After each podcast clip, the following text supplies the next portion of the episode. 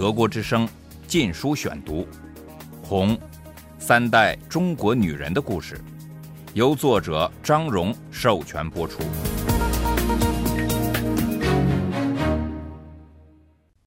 第十六章：天不怕地不怕。毛的红卫兵。一九六六年六月至八月。第三节。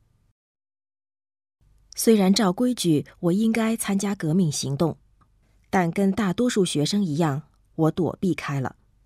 之所以能逃过，是由于这些破坏行为不是有组织的，没有人强迫我们必须参加。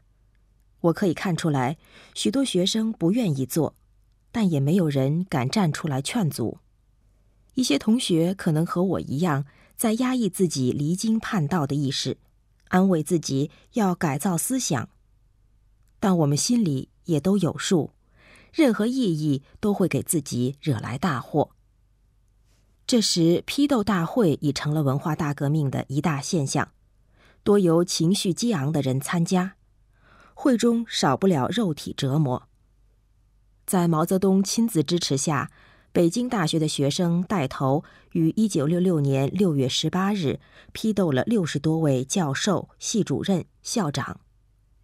他们戴着涂写侮辱性口号的高帽子，脸上涂着黑墨，表示黑帮，身上也贴着标语，在地上一跪就是几个小时。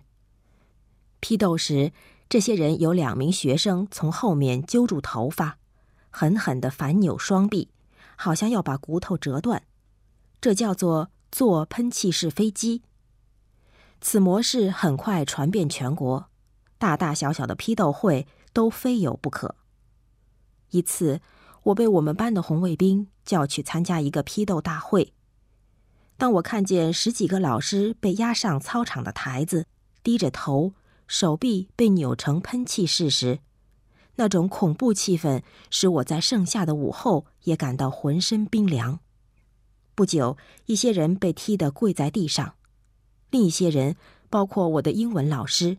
一位年长、学者味十足的男子被迫站在一条长而窄的板凳上。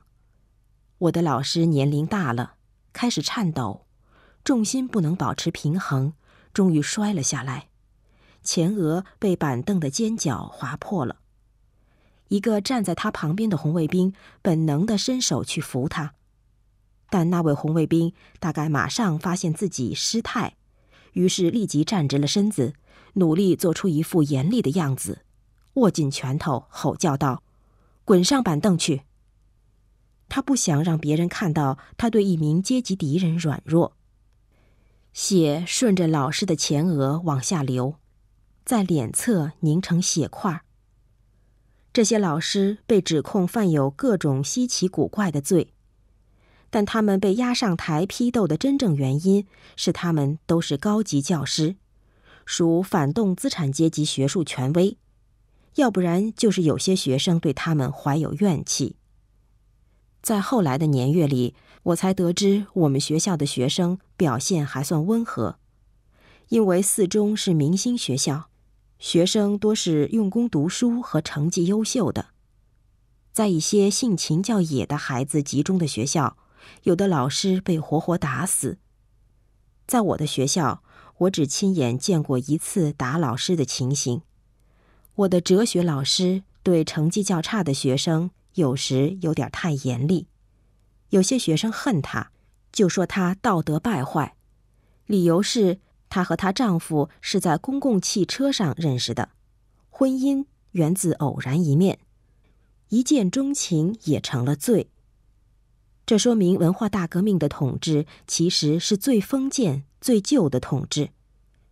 男孩子们把老师带到一间办公室，说要对他采取革命行动，一种打人的代名词。他们动手前特别要我到场。他们说，当他看到你这个得意门生也来了，那才好呢。我之所以被称作是他的得意门生，是因为他经常赞扬我。同学们也觉得我太软弱。需要接受革命教育。那天，小办公室里挤满了人，我缩在外围。一开始打老师时，有人用匕首轻碰我，要我到前排去打，我没理会。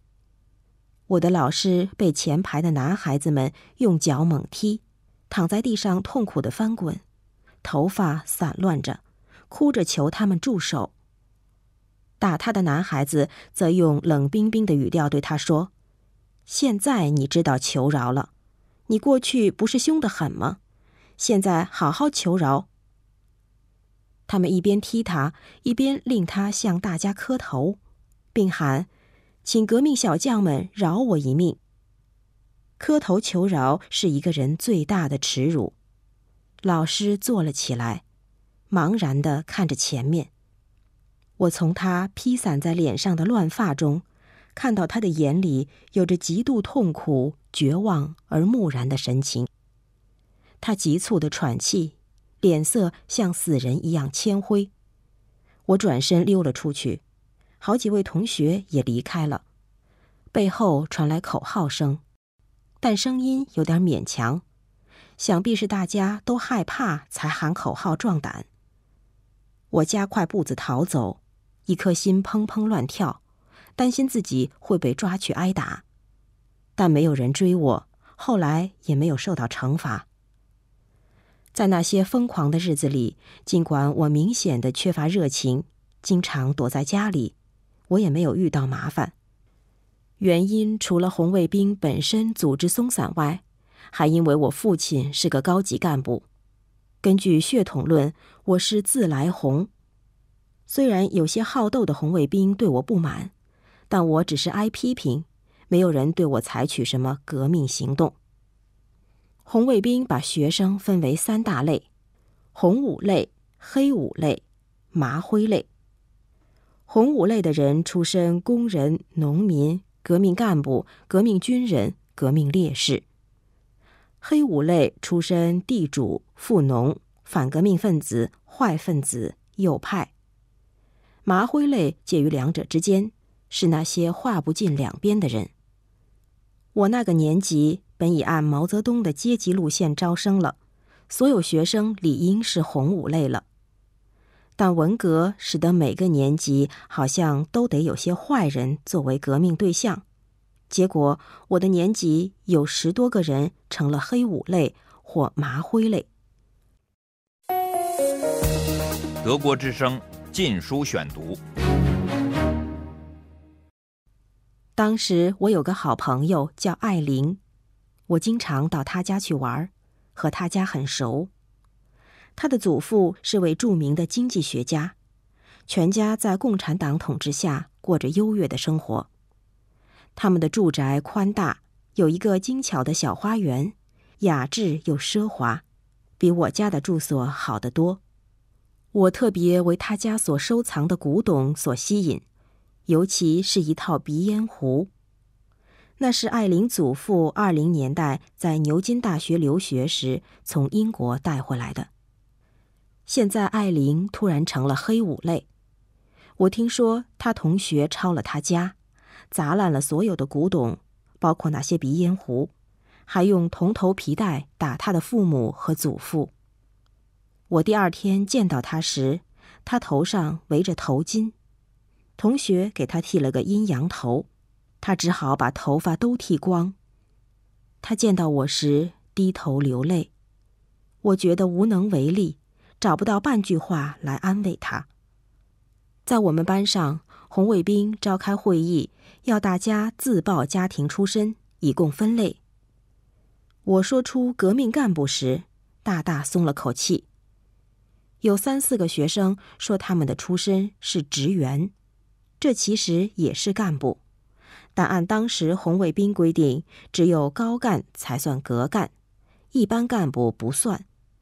结果，所有出身职员的孩子和一个父亲是营业员的女孩一块儿被班上的红卫兵划成麻灰类。会上宣布将监督他们打扫学校操场、厕所，他们得随时保持低头状，听从红卫兵的管教，还必须每天汇报思想和行动。这些同学情绪一下子落了千丈，满脸颓丧，平素的激动和热情已消失得无影无踪。我的一位女同学低着头，眼泪一个劲儿的流。我们曾是朋友，会后我走过去想说点什么，他却抬起头来，满眼尽是怨恨。我一句话也没说出来，就走开了。我在校园内若有所思的走着，已是八月底了，栀子花开了，但是香味儿好像来自另外一个世界。与周围的气氛完全不协调。黄昏降临时，我朝宿舍走去，突然看见四十码外教学大楼二楼一扇窗外有东西在晃动，紧接着传来沉闷的一响。由于面前柚子树杈挡住了我的视线，我看不清到底发生了什么事。只见一大群人开始朝那个方向跑。从混乱的骚动和惊叫声中，我猜到是有人跳楼了。我下意识的用手捂住眼睛，飞快跑回宿舍。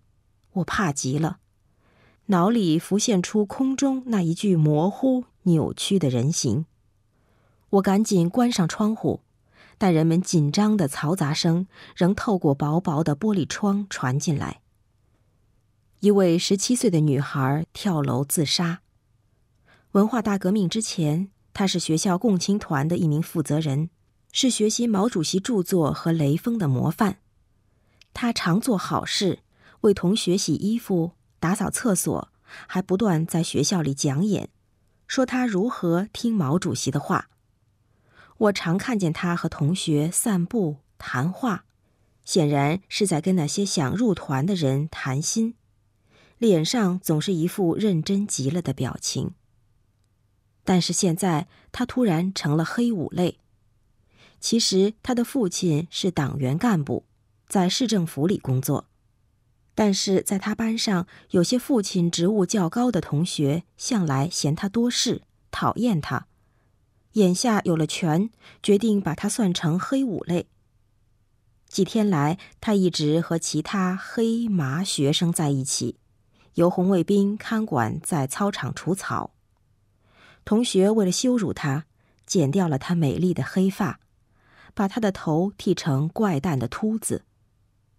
那天晚上，他班上的红五类又训斥他和其他黑五类、麻灰类，他咽不下这口气，反驳他们说：“他更忠于毛主席。”有个男孩子甩了他一耳光，说他根本不配提忠于毛主席的话，因为他现在是阶级敌人了。于是他跑到窗口跳了下去。红卫兵在震惊之余，赶紧把他送到医院。他没有死，但终身残废。好几个月后，我在街上看到他时，他腋下夹着拐杖，双眼茫然。在他跳楼那天晚上，我整夜无法入睡。一闭上眼，一个巨大模糊的人形。就在眼前晃动，浑身上下都是血，我吓得发抖。第二天，我跑去请病假，被批准了。现在似乎只有家是唯一安全的地方，我只想能永远不出门。德国之声《禁书选读》，《红》，三代中国女人的故事，由作者张荣授权播出。